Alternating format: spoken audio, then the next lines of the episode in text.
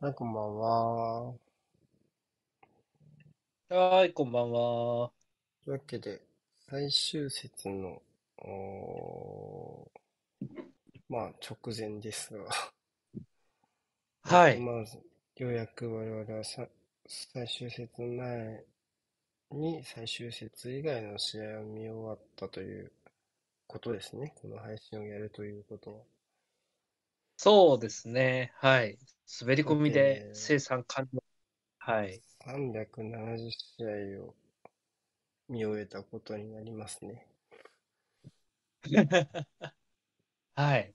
長。かったような、あっという間だったような。370いや、あっという間ですよ、本当。うん。っていう感じですね。うん。はい。えっと、まあ大体、まああと1時間半もしたら、まあ、もう始まってしまうので、はい。意地獄の釜の間は釜。うん。ないわけですが。じゃあちょっと見ていきますかね。よし。よし、いきますよ。ちょっとね。あれ。そうね。いきます。はい。じゃあ、まずは、37節ですね。えーっと、トッテナム対ブレントフォードの試合です。えっはいはい。と、いわゆる DCL を、まあ、直接対決で残している両チームという感じでしょうか。えーっそうと、ですね。まあ、はい。トッテナムが勝てば、あーブレントフォードは、まあ、退けることができるわけですが、まあ、この試合、ブレントフォードが勝ちました。で、はい。どうかな？僕は言うほど、なんだろう、言うほどって言ったらあれだけど、要は、まあ、なんだろう、スコアだけ見ると、やっぱ最近不調のトッテナムが簡単に勝ち点を渡してるように見えるじゃないですか。はい。言うほどスパーズが悪かったかって言われると、そんな90分間ずっと悪かったわけじゃないかなって気もしますけどね、この試合は。特に前半、スパーズ良かったんじゃないですかね。結構その、プレスで強襲する形で立ち上がりに、まあリズムを掴んで、まあ先制もね、いい形から、まあケインがトリックフリーキックを突き刺すっていうところだったですね。で、まあミうん。ドルゾーンもしっかり加速ができていった印象だったので、むしろ1点止まりだったことが惜しいという風な、まあ、結末になったのかなって印象ですね。そうだね。どこでちょっとひっくり返っちゃったんですかね。後半は全くまたちょっと異なる、えーテイストのう試合にん。なった感じですけども。そうですね。ちょっとまあ後半あっさりとね、同点に追いつかれてしまったところでちょっとね、あの、本当あっさりとだったんで、そこでちょっとテンションが落ちた感じはして、まあ、そうね、特にそうやってじりじりと下がっていく中、まあエンベーモに取ってひっくり返すんですけど、やっぱそこからはもう、まあ60分ぐらいのいいことだったんですけども、そこからは相当、なんかモチベが ちょっとね、うーんっていうところが印象に残っちゃったかな。そうだね。まあやっぱり、えーっと、まあ、2点目のところとかですかね。デイビスとラングレーの裏を簡単に取るとこ、取られちゃうところとか、あとまあ3いや失点目さあ、も立てた、ひどいよね、2点目ね。うん。3失点目のところも、おまあ、スキップでミスからですよね。キップだよね。うん。ちょっとその、フォーバックどうなんだろうなっていうところの課題のところだとか、あとはちょっとその、うん、まあ、うん、まあやっぱりその個人のスキルのところがやっぱりちょっとどうかなっていうような、結構その課題を残しちゃうような、うん、終わり方になっちゃったのかなっていう気もします。そうですね。う。ん、まあ、こう、ね、前半いい形だっただけに少しね、あのようやくちょっと新たな形での手応えがね、あのつかめてもおかしくなかった終盤戦だったんですけど、うん、まあ、ちょっとね、終わり方がね、やっぱ良くなかったですね。まあそうね、そこ、うーん、まあ、ポロ、ポロの速攻の形とかはね、良かったけど、この試合はまあね、あの、右が男女もだったから、男女もね、これ。うんうんそのあたりとかもちょっとかか感じは違ったけど。エメルソンがその分攻撃うまくあるんじゃな、前半は。ああ、そうだったと思いますね。逆に、ブレントフォードは、うーん、要は少ないチャンスをきっちり得点につなげて、うん、試合自体の勢いを反転させるっていうのは、まあ、トニーがいる頃の1000倍特許だったわけじゃないですか。それをきちはいはいっとムベウモが引き継いだっていうのはやっぱりちょっと良かったかなって気がしますね。そうね、やっぱり1点目のところも良かったですからね。まあ、うんウィサーですかね、あと良かったのはね。うん。そうね。この2人が仕事したんじゃないか。1点目のミサーね、ウィサーめちゃくちゃ良かったと思いますね。まあ、サイドからブラッシングしながら、本当スパーズの最終ラインを巻き取る形で、しっかりと外の円弁を余らせたとこだったんで、良かったですね。うん。はい。じゃあ、あ次行きましょうか。はいえっと、リバプール対アストンビラです。えっと、まあ、リバプール、えーもうこの段階では、えー CL 出場権がどうなるかまだわかんない状況だったんですけども、まあ、勝て、勝てば、えっと、まあ、最終節、まあユナ、ユナイテッド次第では最終節に可能性を残すことができたわけですけども、まあ、どっちにしろ練習しちゃったから。あ、でも違うか。ニューカッスルとの勝ち点差が 2, になるから、勝てばね。まあ、ミッド、あの、だから、うん勝っておきたかったわけですけど、ちょっと、うん。ここでブレーキ、えー引き分けに終わってしまったことで、もう事実上、まあ、試合終わっあと CL 出場権へのチャレンジは終わってしまったかなっていう試合だったわけですね。そうですね。う。うんん。あの、率直に90分みたいな印象どうでしたかねその結末と照らし合わせてというか。妥当ですか？引き分けは。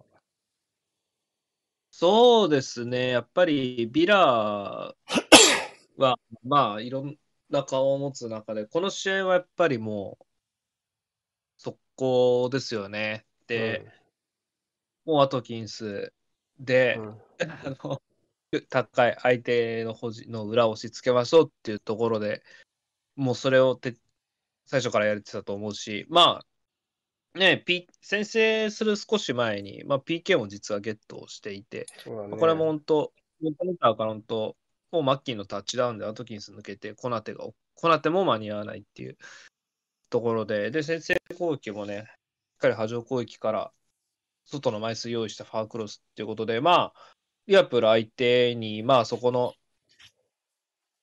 リアプルが抱えている、まあ、リスクのところをしっかりとつくっていうところをビラ、ね、PK ダッシュのシーンが印象的だったけど、しっかりできてた印象ありますね。うん。ちょっとその、なん、なんていうのかな。うーんと、まあ、PK がミスったところで、ちょっとあの、試合の流れ変わるかなと思ったけど、変わんなかったですね。ああ、変わんなかった。確かに、それは印象あるね。うん。うん。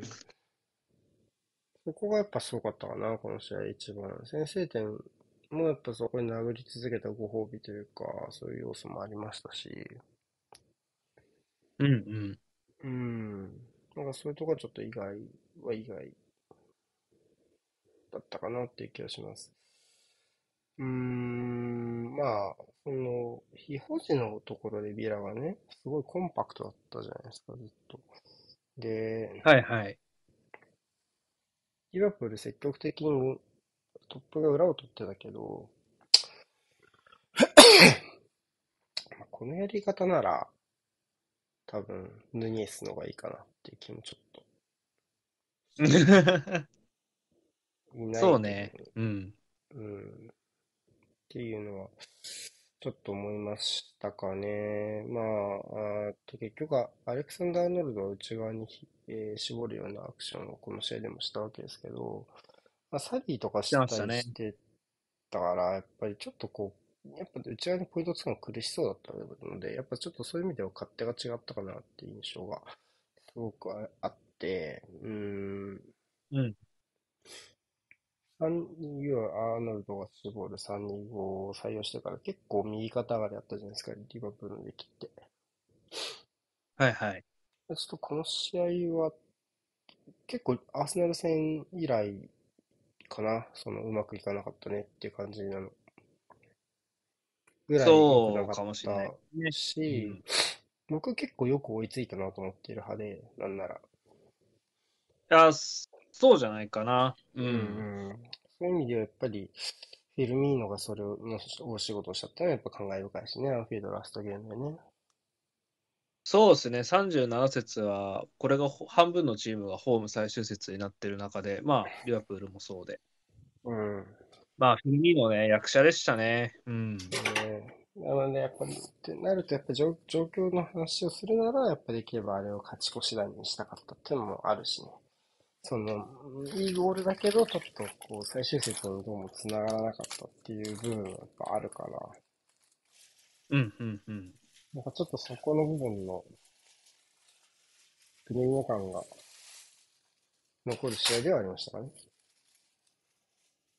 そうね。まあ、リバプールもね、後半、なんとかね、まあ、力強い前進も見せながらだったんですけど、ビラもね、体張ってたし、まあ、特に追いつかれた後の 後半追加タイムは、ね、確かすごい長くて、ね、リバプール、全然時間あったんだけど、まあ、ここでもね、ビラ、やっぱ 体張ってましたね、泥臭かったんで、ね、こういうところで、まあ、かんなんだろうな、簡単に気落ちしないというか、まあ、追いつかれたところで簡単に崩れなかったっていうのはね、アンフィールドでビラよく頑張ったんじゃないかなって思いますね。そうね。うん。はい。まあちょっとここは最終節前に決まってしまいました。アストンビラはね、まだやることがあります。6、7、8、7、8、9位のところですね。はい。じゃあ次。ウィルブス対エバートンの試合ですね。うーんと、まあ、残留、こちらはもエバートンが、ああ、残留争い真っ最中っていう感じなんだけど、うーん、結構なんていうのかな。変な守り方してたかな、エバートン。なんか変わった守り方ししてたかな。なんか、やっぱ、うんこれ一応451だけど、なんか結構中盤フラットというより段差つくような感じで、インサイドハーフが前に出ていく一方で、こう、サイドハーフは結構低い位置まで下がっていくような感じで、ちょっと、例えば、なんだろうな、マクニールが左のサイドバックに入った影響もちょっとあるかなとは思ったりはしますけど、うん、うん、うん。なんか結構そういうところで、なんかちょっと、うーん、なんか、ファイブバックなのかなとか一瞬思ったりとかもしつつだけど、まあ一応4-2-3-1が適切かなって感じがして、ちょっとこの形にはしてるんですけど、うーん、なんかそれもうまくいったって言い難いようなバタバタ感がありましたよね。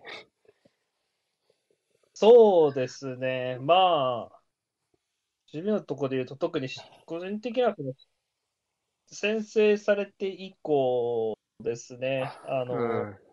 ンス、保持のバランス等も、まあ、変えて、結構ね、あの、危ないシーンが、まあ、前に出なきゃいけなくなって、ウルブスが結構、この試合ね、裏返すとこうまく結構いってたので、あの、まあ、で、追いつける。で、前半アディショナルタイムにね、キャラバトルいなくなっちゃったから、結構ね、やばめの試合だったんだけどね、バートン的には。展開も正直厳しかったし、空中戦の優位消えちゃったしね、完全に。あの、でね。からもう彼の頭をもう潔いレベルでずっと狙ってたと思うので、セットプレーも含めてうん。だったので、本当にしんどいなって、あの 見てて思いました。この試合僕はあのス コアを完全に頭から忘れた状態で見てたんですけど、うん。もうなんか、ああ、エヴァトン死んだなと思いながら見てたら追いつきましたね。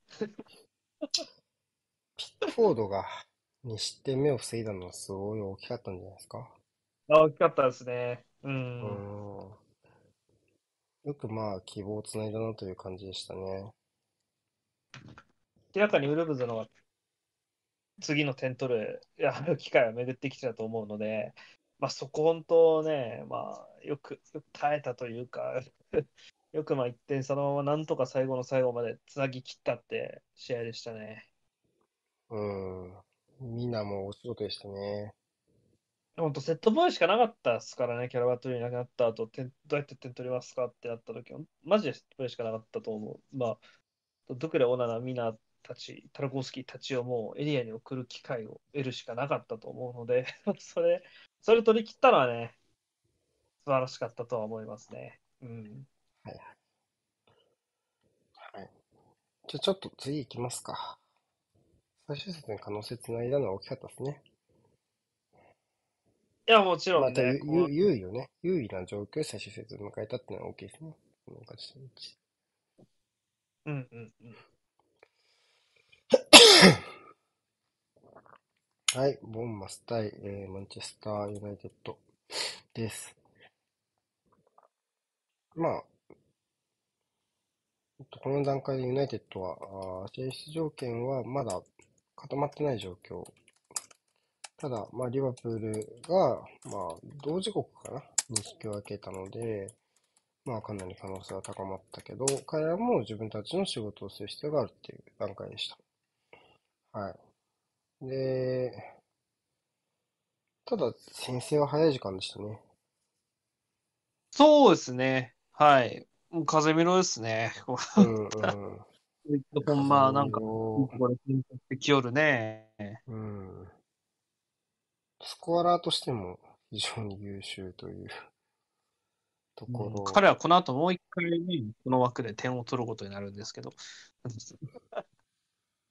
そうね。まあ、ちょっと、まあ、ボーマスきっちり構えた分、ブロックの外からちょっかいかけていくしかないかなっていう展開が続いたかなと思うわけだけど、そのブロックの外からのアプローチで、えー要はエリクセンからの一発のパスで、こう、がっちり点までつなげるっていうのは、なかなか、まあ、壊し方として見応えがあるものだったかなって気がしますね。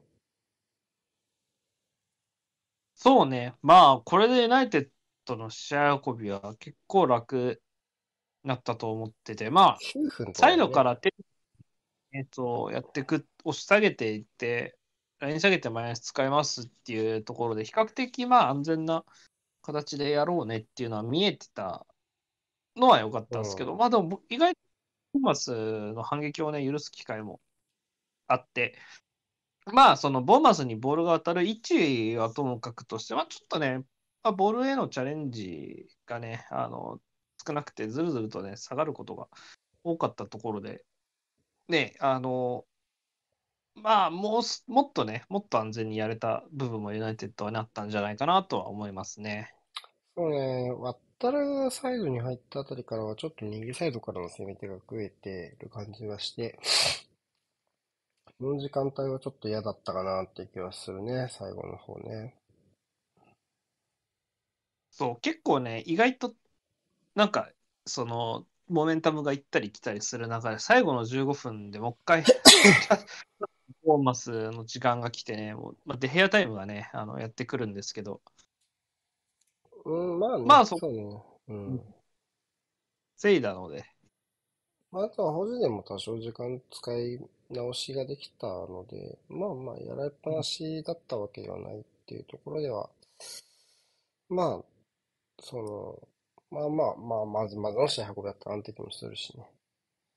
あそう思いますね。まあ、多少やっぱ課題、展開の中で課題は出つつも、まあ、まあ、勝ち切る勝ちを脅かすには至らなかったわけなんで、もう、まあ、そこの時期だし、もう、それは良かったと思います。何が一番必要かっていうともうね、そこでしかないわけだから。うん。まあ、中身自体もこんな悪いものではなかった。まあ、1点差で結局ね、決着したんですけど、そうね。まあ、まあ、ノットバットじゃないのっていうような印象でしたね。はい。じゃあ次行きます。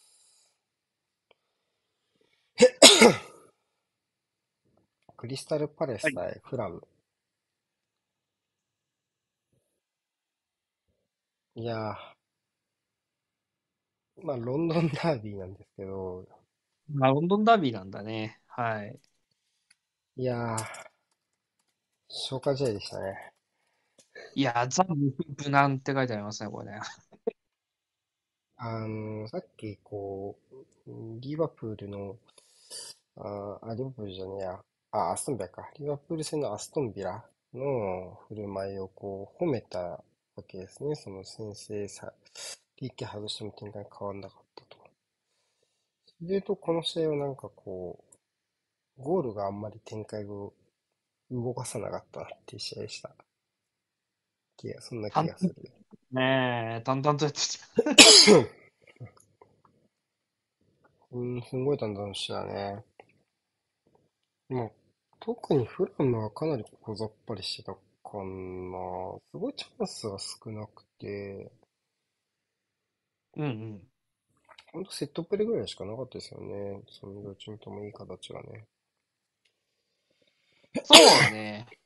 うん。まあ、フリーキックからミトロビッチで逆転してからはもう本当にもう構えますって言ってた。カフラが構えてて なんか、あなんか、疲れたわ。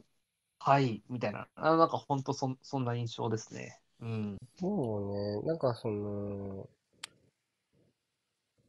点は2-2で取り合ってはいるんだけど、別にアタッカーズの躍動を感じたわけでもなく、みたいな。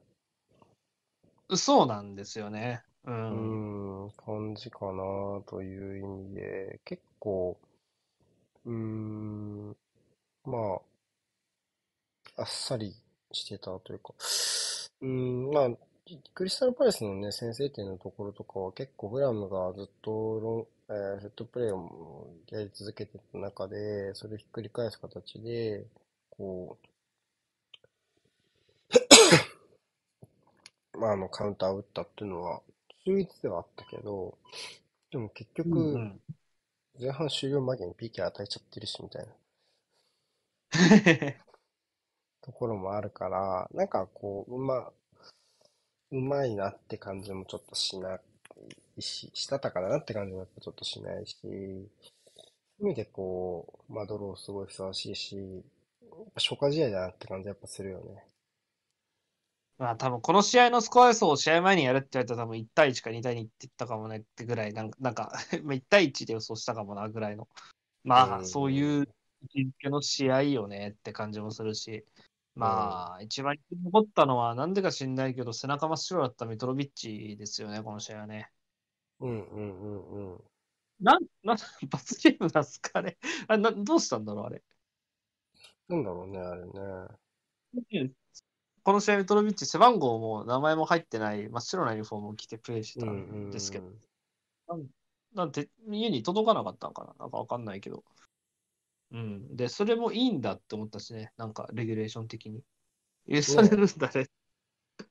まあ、別に負けらしくはない。ま逆に目立ってたんでよかったんですけど。なんか、そう、そういう試合でした。はい。はい。じゃあ、あー次行きましょはい。う。えっと、ノッティンガン・フォレスト対アーセナルです。えっと、うんこの時間、この試合は時間が1個深くなるわけですね。なんで23時の結果を受けて少し状況が変わった試合でした。試合前の段階では、このセットの中で、えーっと、フォレストの残留が決まるかどうかは分からなかったわけですけども、エバートンが引き分けたことによって、フォレストが勝てば残留が決まる。そして、シティの優勝も決まるという、えー、要は、あ大きなものがかかる試合になったわけですね。うん。うんで、まあ、実際のところそれを達成した試合になりました。アーセナルバックラインの組み替えしてきた試合でしたけども、どうですか？バックラインの、の、えーっと、配置？少し裏切る形になりましたよね。まあ、その、キジャカを左サイドバックに置く形かなって予想する人多かったと思うんですけど、まあ、実際のところは、あーっと、トーマスを右に置トーマスライく形だったけど、これの実効性はどうでしたかね？えーっと、まあ、試合の中でバランスは探っていった印象ですね。で、最初は、その、まあ、トーマスを結構絞らせる形で、まあ、始まったんですけど、まあ、ちょっと後ろも印象でしたがね、まあ、ジョルジーニョと2人もう固定で、結構ね、どしっといった中で、ちょっと前と遠くなっか重くなったりっていう印象がある中で、まあそこがやっぱ最初、ちょっと個人的には、まああまり印象良くなかったんですけど、まあその後、結構トーマス開かせるようになったと思うんですよね、多分試合進むにつれてね。あの、位置上げて、開かせるようになってからは、まあ、右の厚みっていうところで、高い位置でトーマスが絡む場面もあったので、まあそこの、えーっと、実行と、まあ実際やってみてと、そこの、バランスの修正っていうのは、まあ、スコアの流れを考えないとするならば、まあ、あの、まあスコアっていうか結果ですかね。まあ負けちゃったんですけど、そこを考えないとするならば、個人的にはその流れは比較的、まあ僕は多分周りよりもしかしたら肯定的に見てるかもしれないですね。ちょっとこの時間僕ちょっとあの、横浜で屍になってたので、全然うん周りの人の反応とか知らないんですけど、まあ個人的にはそこ、割と修正はしたんじゃ、してたんじゃないかな、試合中にっていう印象ですね。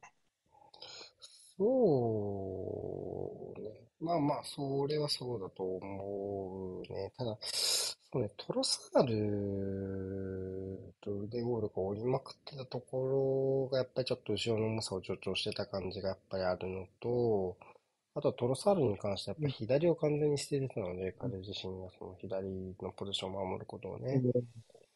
気になったのは、むしろそっか。ううんより左気はなんかにするとかってね。うん。するよね。そうなるともうキビオルにできることないですよね、ほぼね。うん。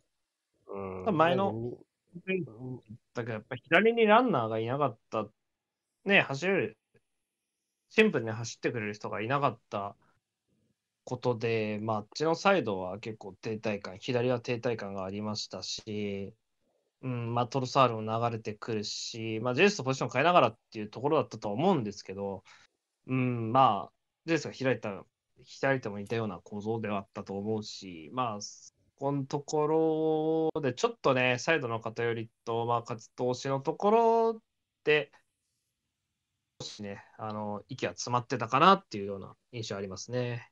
ポストプレーとかはね、かなり積極的にやったと思うんだけど、くさびからの。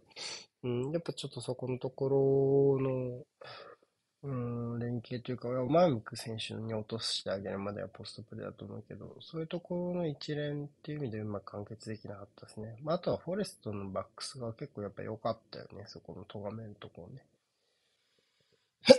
うん、うん。よかったと思いますね。うん、今週やっぱ良かったの、マンガラかな？マンガラすごい良かったですね。まあ、厄介でしたね。う挟みん。込む動きがすごい効いてたし。まあ、やっぱその後難しいのは、そのホワイトがセンターバックに入ったところで、まあ、トーマスを仕上げるっていう目的はようやく達成したけど、まあ、やっぱり、サッカーを追い越すタイミングってやっぱ測りかねてたし、まあ、その押し上げることができた後で、押し上げて、オーバーラップする人がホワイトじゃないっていう問題もやっぱちょっとできちゃったなって気もするし。そこはちょっそうどうやらね、最終列もね、まあ、この辺のところはね、続行するみたいなので、と、はい。まあでもそうだろうね。それしかできることはない、えー戻ってこない中でね。うん、っていうところだと思うし、まあ10秒前に正直、まあ、キビオルのところはまあ、キビオルの右に置く形はまあ大体見えたし、その、なんていうのだ大体の感じが。だからこ、こうテストするっていいんじゃないかなって気がします。だから、そ、正直、まだ消えてなかったとは、やっぱもう優勝は限りなく確率が低い中で、まあ、後ろの配置と含めて、ホワイトのセンターバック解禁したりとか、まあ、キビオルを本来使うような、この、まあ、疑似3バックのようなところとかを試したこと自体、あとトーマスとジョルジーニョをこういう形で併用することとか、俺まあ、収穫自体は全然あった試合だと思ってて、あ、これじゃあホワイトとキビオルを、じゃあなんか、CL 明けで押し込めそうな試合とかに使ったら、使えたりするかもなとかなんか思ったりもしたし、ターンオーバーでね。まあいろいろ、なんかこう、なんかできそうだなって思うことは、ここから得たと思う、得たもの自体は全然あったと思うし。ただまあちょっと難しいのは、うーん、まあその言葉をどう捉えるかって話のが近いんだけど、その、うん試合前に諦め、俺はまだ諦めてないっていうふうに言ってたわけじゃない。ある程度。まあね。うん。うん、それを、こう、なんていうのかな、文字通り受け取るとなると、そのテ、テスト以上の結果を得られなきゃいけないというか、その、実際に勝ち点を取れる変更でないといけないわけで、こうテストは良かったけど、てんてんてんみたいに なっちゃうのは、ちょっとこう、なんていうの？それだけで評価しにくいところもちょっと個人的にあるかなっていう気はするね。まあそうね、まあ、結果点は取れてないので、まあ、点は個人のところに依存したとこあったと思うので、まあ、あれなんですけど、そうね、まあ、せめて引き分けだったらもう少し、もう少しなんか前向きにも良かった試合かなとは、個人的には思ったんで、うん。まあ、まあ、僕はブライトン戦よりもなんか淡白な印象、淡白というか、あのなんかあっけない感じよりは僕はよっぽど良かったと思う。まあ、比べにくいよね。若干やっぱり。別物ですよね、やってることがね、別物なので、うん。苦労はそりゃしましたけどね、フォレスト戦も苦労してましたけど、試行錯誤の後が見えたっていうのは、僕がその、ね、試合見る前にリザルト見て、あ、なるほどってなった時とか、やっぱそこだったので、あの、テンション的に。まあそ、そういう前提で見たっていうのはあるんですけどね、その後から試合をね。あの、あ、思ったよりっていうのはちょっとね、僕はなったかもね。ディレイで見たがゆえのっていうのあったかもしれないですね。うん。はい、わかりました。じゃあ、次行きましょうか。あ、フォレストね、すごい大きな仕事をしました試合になりましたね。よかったのよ。まあ、しっかり、前節もそうですけどね、しっかり、まあ、前に出てくる足を残す構えて戦えてたので、まあ、厄介でしたね。うん。リッパーですかね。よかったと思います。うん。よかったね。はい。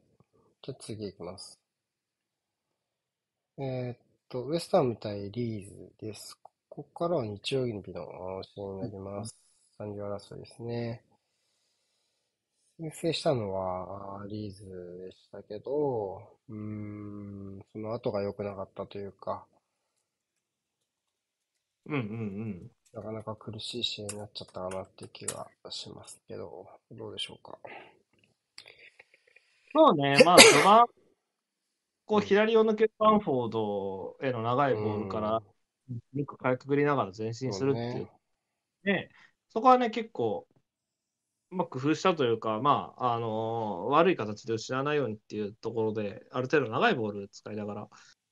で、まあ、先生はね、そう、さっきもおっしゃってましたけどね、また最近話題になってるのかなってないのか知らない、このマッケニーの脱法ロングスローから 点をロングスローやな。いい表現。うん、あれ、うん。本当で、やってもいいと思うんですけど、点を取ってきて、ってとこまで本当、結構ね、あの、良かったと思うんだけど、まあ結局このチームなんか毎週毎週似たようなことを指摘してる気がしますけど、まあ、あまりにも、あの、セットプレー対応を含めた守備が心もとなさすぎるっていうところで、あの、やっぱウエスト、相手、自分たちがこう、まあ、ボール捨てて、捨てなが、捨て気味でリスクを回避するっていうことは裏返しで言うと、だから相手の攻撃をね、やっぱ止め、かん止める、途中で止める手段ってやっぱ少なかった。し、やっぱウエスタムの攻撃が完結する機会っていうのはやっぱ多かった、完結させてしまうことが多かったので、あの、やっぱそこで守備面で悪目立ちしてしまってまあ、攻撃時の、まあ、そのリスク管理っていうのは、まあ、シンプル、サイド裏蹴って走るで僕は良かったと思うんですね。アラダイスのチームだし。まあ、なんだけど、捨てたボールを、ボール捨てた相手に渡してから、そこからもう一回取り返すまでっていうところは、やっぱコスト、ね、リスク、コスト、リスクあったと思うし、まあ、やばい、ね、勝ち越された後は前にかかってやばいカウント受けまくってたりとか、まあ、して、いやー、なんかね、ちょっと帯に短しじゃないですけど、まあ、ちょっと。バーフォードもいなくなっちゃった。そう、いないんです、ハムってしまってね。うん、って考えると、やっぱり、まあ、エバートンもそうですけど、エースがいなくなったところの重さっていうのは、やっぱすごい大きかった試合でしたよね。いやー、きつい。うん。うん。そうね、最終節も見てるけど、これはスタメンにもいないという形。アウトですね。いない選手は結構ね、各チームいて、まあ、チェルシーはね、マウントがベンチがいて、結構騒ぎになってたりとか、うん。間に合わないみたいなのもあったり、まあ、バンフォードうんでレスターまあちょっとここが大きいですね。だけど、まあ、レスターは比較的この2チームと比べたら、もう最後、まあ、悔いなくっていうと、もう悔いしかないシーズンだから難しいんだけど、まあ、最後、もう納得できるメンバー揃えられたのはレスターかなって印象ですね、この3チームの中だとね。うん。ちょっとね、話それちゃったけど、まあ、あのただ、やっぱ最後はサンドバックみたいになっちゃいましたね。いや、最後はね、ちょっと、まあ、ギリギリまで、まあ、本当に試合終わったのは、2点差ついたのは後半追加タイムだったから、まあ、そこまでね、最後の最後、やっぱ体張るっていうところは、リーズもやってたんだけどね、必死でね、やってたんだけど、まあ、そのカウンターのリスクを、まあ、当然、受け入れて攻める中で、それに、それを肯定するだけの攻撃にうまみがあったかって言ったら、やっぱね、そこはしんどかったと思うし、うん。いやー、なんか、出るも引くもちょっと、あ、ねえっていうところですね。はい。そうね。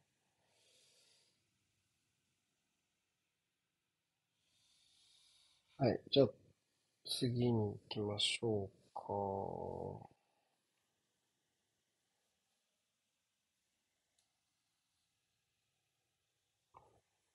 えーっと、あ、ブライトン対サウサンプトンですね。ああ、これか。はい。まあ、サウサンプトンはすでにここが決まってて、ブライトンはこの試合に勝てば、欧州カップ戦の権利を獲得することころまでは決まってる、決まるって形でいいのかなまあ、そうね。うん。いう試合でした。まあ、その点、えっと、要はその、事前の下馬評通りって言ったら変な話だけど、その、ずっとブライトンが攻めたという立ち上がりになったけど、ちょっと三笘が決定機外し続けるあたりとかは、ちょっとそうなん嫌な予感もするような試合でしたけど、ね、立ち上がりとしては。結構ね、なんか何何度も三笘、あ、あ、みたいな、やってしまった、うんみたいな、なんだけど、まあ、それをね、なんだろう、前半のうちに、まあ、そんなこともあるような、あの、状況に持ってったのはファーガソンでしたね。いや、素晴らしかったね、この試合のファーガソンね。あー年齢忘れるよな、本当彼ね。うん。18、5段きついっすね。本当ね。うん。うん、うん、そうね。ちょっと、まあ、早いかもしれないけど、やっぱりどこまでい、どこのクラブに行くんだろうなっていう。まあ、この夏には動かないと思うけど、ね延長ちょっと気になるところですね。ただ、あの、先制点のシュート素晴らしかったですね。そうね、本当なんか、プレミアリーガーらしいっていうか、もう、なんか、もう、強く蹴って、枠取られればいいんでしょみたいな。ねうんうんうん角度なくて結構距離もあった。なんかぶち抜きですよね、本当ね。素晴らしかったと思います。うん。ウォルコットのオフサイドをオンサイドにしてあげたかったと思いませんでしたか？あんまりオフサイドをオンサイドにしてあげたかったか、なんか、どど どうだろう。う。あんまり、あんまりって言ったらあれだけど、なんか、なんかちょっと難しい注文じゃないですか、普通に。という。さ本人がね、頑張るとこだったっていうね。そうね。ただ、やっぱちょっと先制点取ってから、やっぱりその、うーんと、うーん、難しいっていうか、要はその、まあ、両チームともに言えることだけど、選手交代がその、なんていうのかな。あーっと、ちょっとその展開に沿ってるわけではない選手交代が多かったというか、はいはいはい。その、まあ、なんていうのかな、ちょっとこう、プレイタイムを勘案する方がちょっと先なんかなっていうような交代が多かったから、ううんうんうんなんかこう、例えば、ラビア下げちゃったりとかね。はいはいはい。うん。見ると、やっぱりちょっとこう、サウザンプトン側にモチベーションのところはやっぱちょっと難しかったかなっていう気がしますけどね。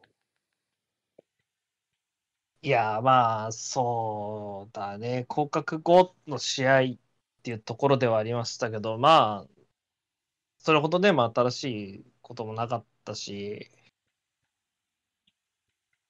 まあ、ちょっとね、なんかこの試合の意味付けみたいなところは難しかったかもしれないね。うん、そうね。そういうところのやっぱ粘り腰の、まあ、弱さというか、はやっぱちょっと、うん、普通の試合じゃないんだ、じゃないけど、ちょっとやっぱ、おか、あの、感じるところはあったかな。そうね。っていう気がしました。なんか良かったですね。これで、もう現時点でね、6位以内決まってますからね。てか、EL が決まっ、うん、6位が決まってんのか？もう入れ替わんないかな？リアプールとは6ね。位は決まってるね。順位決まったチーム多いな。ね まあそれ後で順位表を見ながら振り返っていきましょうか。はい。じゃあ次。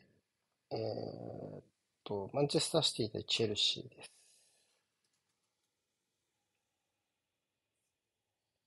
はいはいはい。はい。えっと、これはまあ、えっと、さっきも言いましたけど、アスナルが負けた時点で優勝が決まったので、えーっと、要はガード・オブ・オーナーで、えー王者を迎えるという形になりました。チェルシーがね。うん。なので、この試合もちょっと消化試合が強い感じになっちゃいましたけども、その、起用されているメンバーも含めてね。うん。ただ、どうですか？やっぱ力の差が出た試合ですかね、シンプルに。そうね、スコアラインだけではね、言うと1-0だよね、この試合はね、確かね。そうですね。だけど、まあ中身としてはね、やっぱり、それで済んでよかったねっていうところ。まあ、そうね。まあ、1点目やっぱちょっと早かったところもあるし、まあ、ちょっとホハナのミスが絡んだところもあったよね。うん。っていうところはあったけど、まあそうね。まあそっからちょっと一瞬盛り返す時間帯もあった気がしたんですが、そっからのやっぱ修正ですよね。後半頭ぐらいからかな。少しスパーズがペースを引っ張ってきたの。あ、スパーじゃねえや。チェルシーね。うん。で、ただやっぱり、うん、そこからの修正というか、そこからどんどん主力が登場してきて、ガンガン防いじゃうっていう流れは、な、なかなかこう、わーって感じでしたね。そうね、まあ前提としてこの試合のシティは、まあなんか今年のプレミアで1、2を争うぐらいメンバー落としてたと思うんだよね。うん。今季のリーグ戦の中で、うんと、有数のターンオーバーをやった中だったので、まあ、それ、その時間がやっぱ長かった中で、結局、まあ、差がついてしまうっていうのはね、やっぱシティ強かったと思うし、まあ、パルマがすごかったですね、この試合はね。そうね。まあ、アスピリクエタをほとんど寄せ付けなかったというか、そんな感じでしたね。うん。よかったっすね。うんなんか、こんな、こんなんが、まあなんか、育成枠みたいな感じで、スカットに座ってんのか、みたいなね。そうね。うーん、あとは、まあ、フォーデンも良かったかな。ここでよかったっすね。この試合もだし、この後もね、また出てくると思うんだけど。うん、よかったっすね。そうね、そんな感じはしましたかね。うん。やっぱり、その、プレタイムが少ない選手とかの、うーんと、出来？まあ、特に、まあ、まあ、その、フォーデンみたいに、ちょっとこう、なんていうかな。うーん、その、ファーストチョイスよりはどうかな、劣るかなっていうところと、うーんと、あと、単純にこう、パルマみたいに、まあ、明らかにちょっと、戦力として数えるにはは早いというか、うんと、言い方がむずいけど、その、えっと、スタメンの選手と比べてね、うんうんうん。うん、っていう風な選手でもこれだけやれるんだっていうのは、やっぱ本当強いなって思うし。やっぱちょっと他のチームではないでしょうねっていう感じの実証ですよね。いや、そうですね。うん。うん。まあ、アルバレスがもう当たり前のような顔して結果出し続けてるのとかも、まあ、あんまりない話だし。そうね。なんかもう、もうちょいなんかまだ、まだ時間かかって欲しかったよな、アルバレスに関してはな。うん。簡単に。ってっていうね。まあ、このプレータイムでよくプレミア順応してるなっていう。そうね。うん。うん。のがやっぱ強いかなって気がします。地味にいろんなポジション、ね、なんか、なんか1年目で、なんか試合で始めたと思ったら、もうなんかインハっぽくいいことやらされてんな、みたいな、なんかそういうところとかね、うん多分、だろうね、アルバレスもね。あでもまあやっぱりハ、ハーランドとその併用するような形を早めに見つけられたことはやっぱとても良かったのかなって気がしますけどね。あそう思いますね。う。うんん。っていうところですかね。あとは、まあでも、チェルシーも個人で見ると、この試合、シャドウはとても良かったスターリングとか、もう、ギャラがうん、レガも悪くなかったかな。うん、って気はしましたけどね。まあ、スターリングはこの次の試合もだけど、個人レベルで言えば少しずつパフォーマンスを上げれるかなって気はしますが、そうね。まあ、まあうん難しいよね。さそうそうね、だから、その、個人レベルのパフォーマンスで、で、こう、見つけたものが、相手チームのやっぱ大きいなっていうのがやっぱあるから、そうだね。そこですよね。そこのギャップがちょっとどうかなっていう感じの試合だったかもね。うん。これで、まあ、まあ、これでというか、この次の試合も含めて、1勝1分け8敗ですから、アンパウロ設計になってから。そうね。うん。難しい。まあ。ね。これがこう予想より悪いのかいいのかっていうのもちょっと難しいしね。そういう感じになるだろうなって思ってた人もきっと多いだろうから。ただまあ、ここまでかなっていうのはまた人による感じはするけど。まあ自虐で言われてたことが実現してるなイメージだね。フォレストとボームス以外に勝てるとこねえだろうとか、笑ってたら本当に勝てなかったねみたいな、なんか、まあ、全部負けたねみたいな。はいフォレ。ストには勝ってないしね。うん。勝ってないしね。あ本当それ以外全部負けたねみたいな。はい。じゃあ最後。えっと、ニューカッスル対レスターです。うん。これかな。はい。いや、変、変な試合だったなって僕は結構思って。で、変な試合？えっと、変わった試合だなってちょっと思った。というと、えっと、なんだろうな。うーん、こういう試合って、まあ、まず、話の流れを整理すると、まあ、レスター完全にセンターバック、ボワって並べる形で割り切ってきたわけじゃないですか、明らかに。そうね、ハイバックでありましたね。うん。で、こう、それに対してニューカッスルが、まあ、攻めるのが延々と続く形になった。まあ、それはおそらくレスターの狙い通りだったかなと思うんですけど、なんだろうな、なんかこう、で、全然、まあ、攻め上がれたって言っちゃっていいと思うね、ニューカッスル。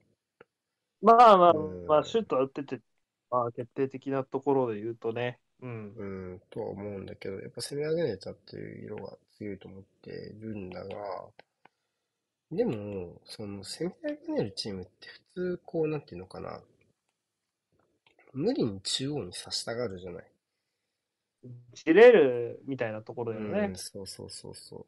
それが、ニューカッスル皆無で、延々と、サイドを変えて、トライしてっていうのをだらーっとこう続けたせいで、レスターは守備でのリズムがいいのに攻撃に全く出れないっていう意味わかんない展開になってたのが面白かったです。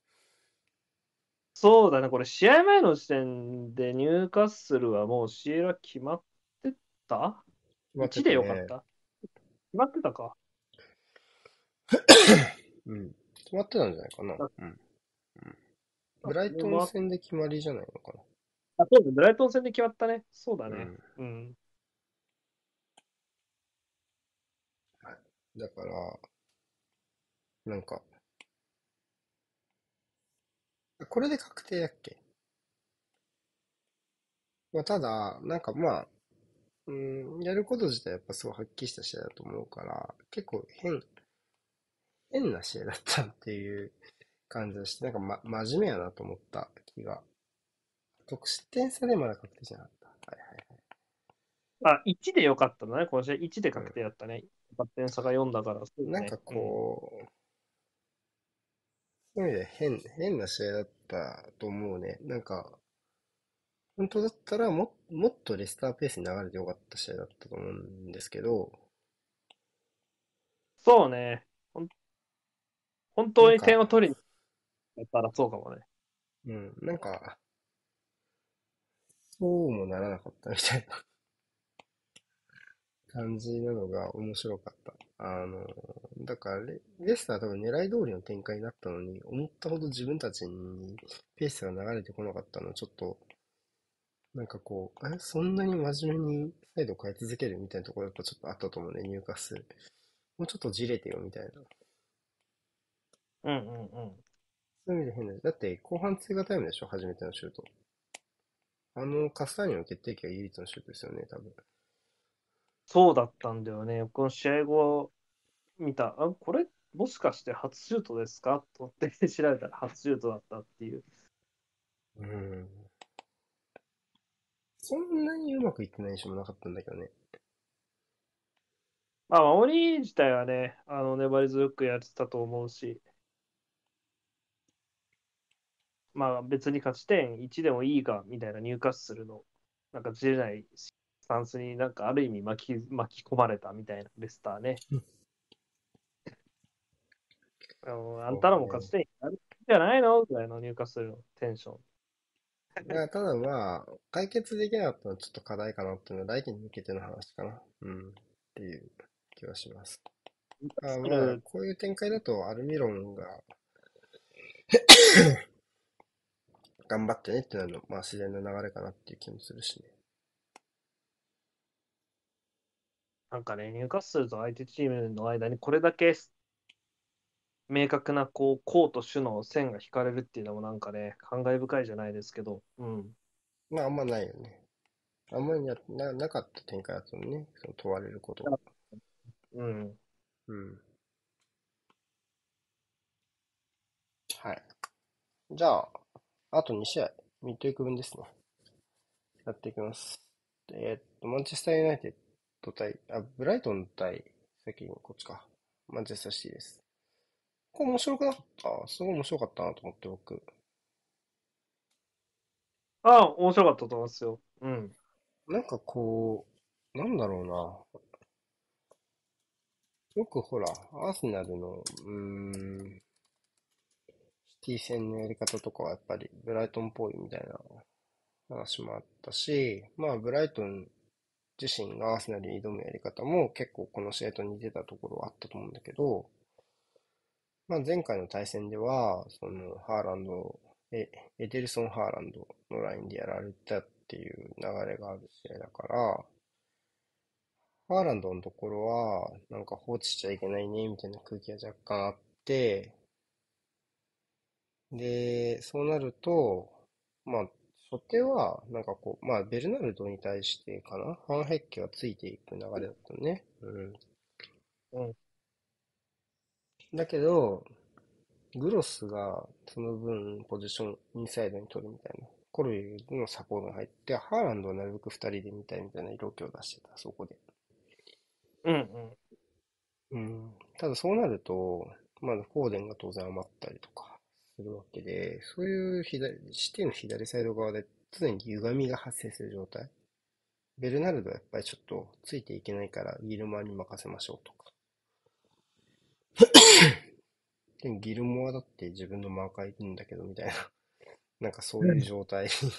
ギュンドはじゃあどうしたらいいの？みたいな感じになったりとかするところのバランスでやっぱりちょっと歪みがあって、それってやっぱりアーセナル相手にはなかった歪みだと思うね、ブライトンが。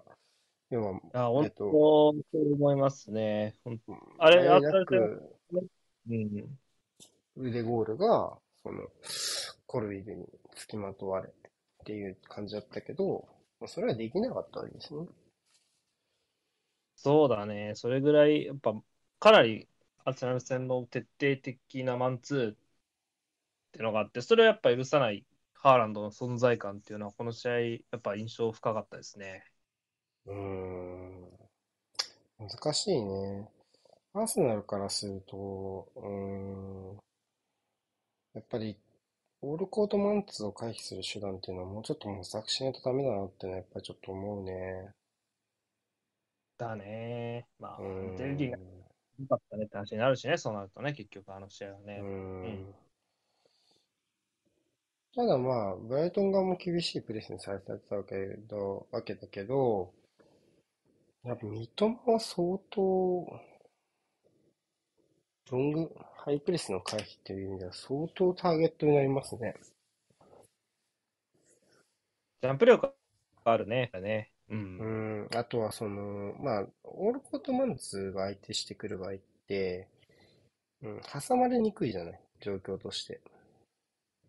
そうね。手前が空くうんわけですよね。うん、うん。そうなった時に、うん、その手前のスペースをうまく使えるかどうかっていうのはやっぱちょっと一つポイントだと思うね。うんうん。例えばちょっと横に動いたりだとか、それで少しちょっと加速するとか、それで前向く助けになるとか、っていうやり方ができるかどうかっていうのがポイントだと思うんだけど、まあ、それがやっぱ上手ですよね、三笘はね。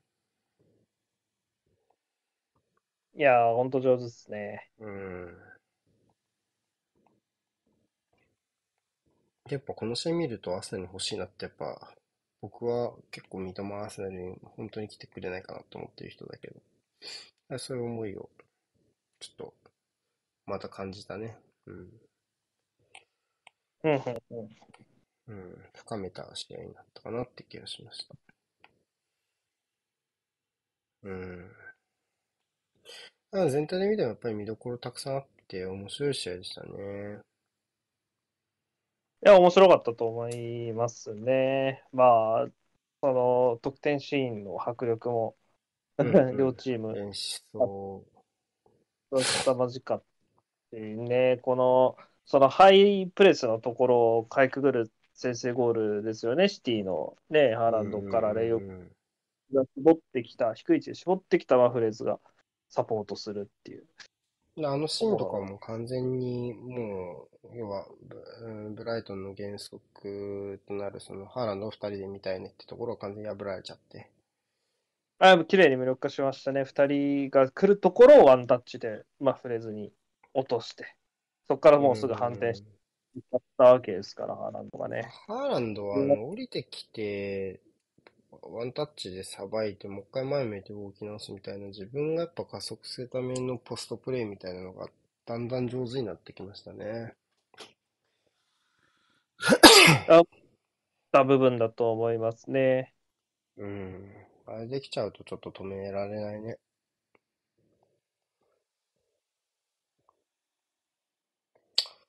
うん。まあちょっとハーランド、すげえなはかなり大きいよね。当たり前だけど。いやー、そうね。やっぱ相手の戦術に影響を与えるわけだからね、これだけっていうことを痛感した試合でもありました。まあ、ブライトン、うんそういう面の中でね、すごく勇勇猛果敢なね、チームなわけだから、そのチームですらやっぱりリスクを考えなきゃいけないっていう。うんうん。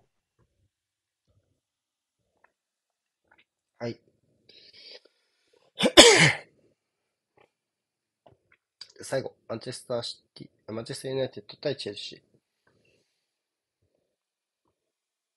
はい。かまあ、結構なワンサイドゲームになったわけですけども、うーん、まあ、現両チームの現在地かなって感じですか？いやー、まあ、この、モチベのやりどころが難しいチームは2点差がつくと死ぬっていうのをもう何回も何回もこのね、この終盤戦けど、まあ、チェルシーもこう多分に漏れずだったのかなっていう印象ですね。うーん。そう。悪くなっていうか前半で2点目失点するまでは意外とやれてたんだけど、その前の試合もそうなんだけど、やっぱ局面局面で見ると、チェルシー悪くないかなというのが意外とやっぱあるんですよ。例えばこの試合で言うと、僕前節シャドウが良かったって言ったじゃないですか。で、シャドウが良かったけど、その、サイドバックのオーバーラップのタイミングがちょっと遅いせいで、ちょっと活かしきれてないなっていうところがあった。具体的にはホールね。うんこの試合良くなったと思うんですよ。だいぶ攻め上がりのタイミングね。うん。よかったね。やっぱひ、うんその左サイドに余ってるホールにその届けるっていうところで、相当ね、いい形でブレイクしていく場面もありましたし、うんうんそうなんだよね。そういうところで言うと、ちょっともったいなかったなっていう気は、うん、するね。あの、それが結果に結びつけられなかったっていう意味でね。うん、っていう気がします。まあ、だから、うん、どうなんだろうね。それでいい、いいっちゃいいのかもしんないけどね。その、チャンピオンズリーグが終わった時点でもう、リーグ経由での国内カップ戦、えー欧州カップ戦の出場権獲得が難しかったわけで、うんうん、あとは使いそのケミストリーを試すってだけでもいいのかもしれないけど、まあそれを判断するの、それを判断するっていうか、そのケミストリーを探すのが、来季おそらくチームにいない人でいいのかっていうところは、まああるけどね。うんうんうん。うん。まあ方向性としては、しょうそうなるのはしょうがないのかなっていう部分もぶっちゃけあるかなっていう気もします。うん。ユナイテッドは見事でしたか？よかったっすね。まあ、うんスタンスが良かったっすね。そのまあ、前半の追加タイムに、チェルシーがチャンス逃したとユナイテッドが2点目取ってっていうのがあって、迎えたハーフタイム明けに、しっかりユナイテッドが畳みかけた。まあ、点は取れなかったんですけど、まあ、そこをしっかり相手くじこうぜっていうところで、相当もうチェルシーが必死、なんとかしのいだ時間帯だったんですけど、まあ、そういうところに、ね、アッツ持ってきたっていうのは、これ、試合運びとしては非常にうまく、ね、映りましたし、うん。そういうところでね、まあ、このいまあ、仮にもチェルシー相手っていうところで、しっかりと相手、まあ、叩くんだっていうところはね、ユナイテッドやれてましたね。うーん。ただ、アントニーの怪我ですか。ここだね、2ヶ月ですか？って言われてますが。ああ、そんなもんで済むのか。ならむしろ良かったのかなって気がしますけどね。もっと長いのを確保してた痛がり方的に。まあ、足首だよね。う。うんん。開幕にフルフィットできるかは怪しいけど、まあまあ、スタット入りはできそうって感じですか。そう、初めのし初見の診断で言うと。うんうんうん。そんな感じかもね。うん。あ、それは救わ、救いですね。ちょっと、うん、秋口ぐらいまで無理かなっていう感じだったからね。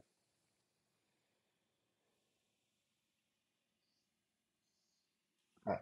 まあ、それでユナイテッドが勝ちましたっていう感じですね。はい。で、えーっと、ベス入れ見ます。はい。これジャブ見えてる？これもう最終はいラインはもう残留争いこ盛りみたいな形ですよ。青青いな。ナバス、ソータ、ニナ、NDT。NDT は中盤だったけど、良かったですよね、この試合ね。ニューカッスル戦。すごいサイドの通しずっとやっててね。良よかったと思います。うん、ソーターもやっぱり跳ね返し続けてるの良かったし、ベスターはちょっと選びやすかったですね。あとは、まあ、さっきちょっと触れたマンガラ。まあ、あとは、まあ終盤はもうベス入り上限になってたけど、フォレストからの青にはずっと鉄板ですね。うん。えっと、カゼミロは、これはボンマス戦が対象試合ですけども、うーんと、まあ、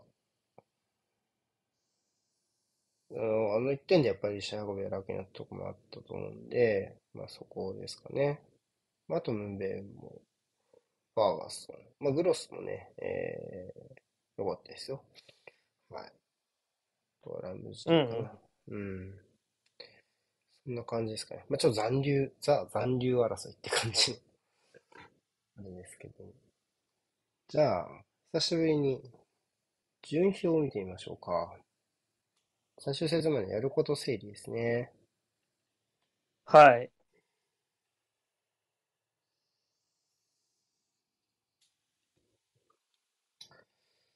えーっと、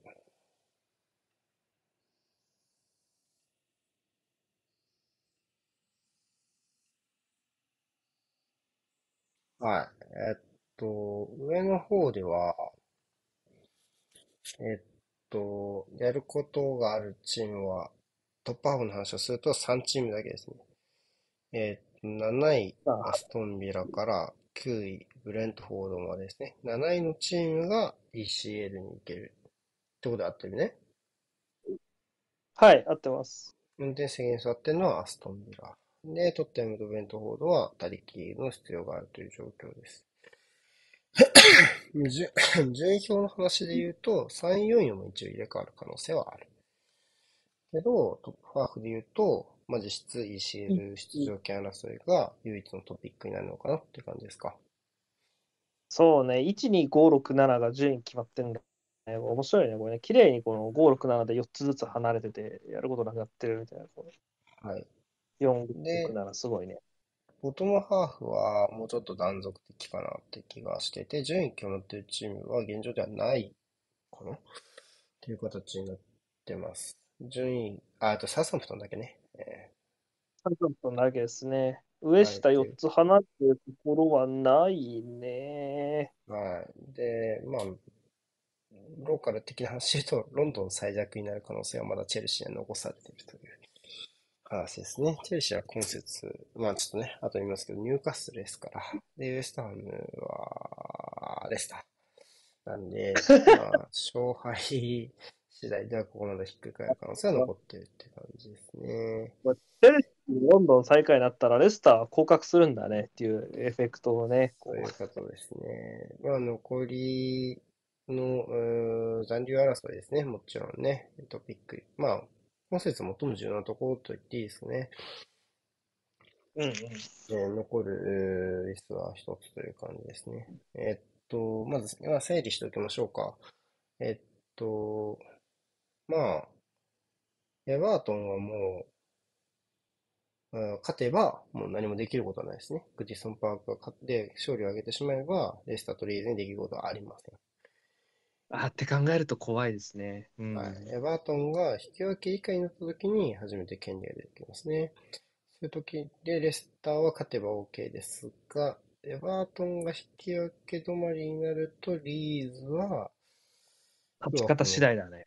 獲得失点差で勝った上にやっぱレスターが自分たちより悪くないといけない。レスターと同じ結果だと、あの厳しいわけだ。リーズは相当可能性は低いわけですね。いいね。うん。リターンとしてはどうかなエバートン60%、レスター30%、リーズ10%とかあ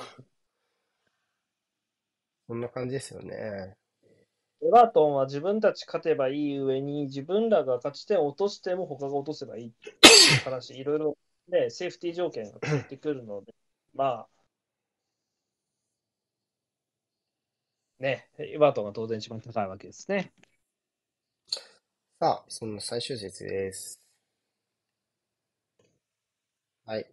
えーっと、消化試合も結構多いです。アストンビラ対ブライトン、ブレントフォード対マンチェスターシティ、マンチェスターユナイテッド対フラム、チェルシー対ニューカッスル、えーアーセナル対ウォルバーハンプトン、サウサンプトン対リバプール。うーん、ここのあたりは、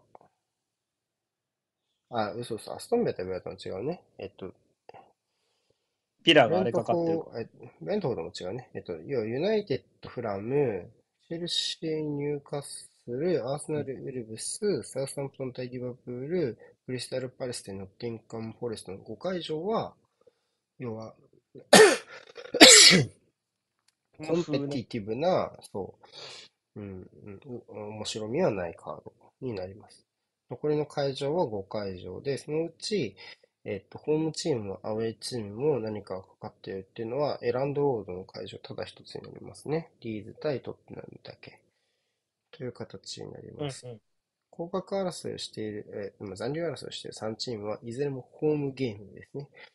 なので、ホームで歓喜、もしくは悲劇のお結果を受け入れることになります。うん。あと15分後ですか。いや、阿部教官ですね。うん。えっと、まあ一応配信としてはアーセナル・ルブスを中心にやりますけど、まあ僕らも含めていろんな、うん、新、うんチャンネルを見ながらやっていこうかな。僕は、まあ多分ビートが来るとエランドロードからでしょうから、僕はじゃあグディソンパークにしましょうかね。ああ、だったら、僕がレスターを見ればいい？キングパワーですかね。うん。見ればいいかもね。はい。それもいいね。そうしましょうか。はい。うんじゃあ、ひとまず一回休憩というか、まあ、あの、シュープレはこれで終わります。まあ、10分ぐらいしたら始まりますはい。のでね。はい。お疲れ様でした。はい、ありがとうございました。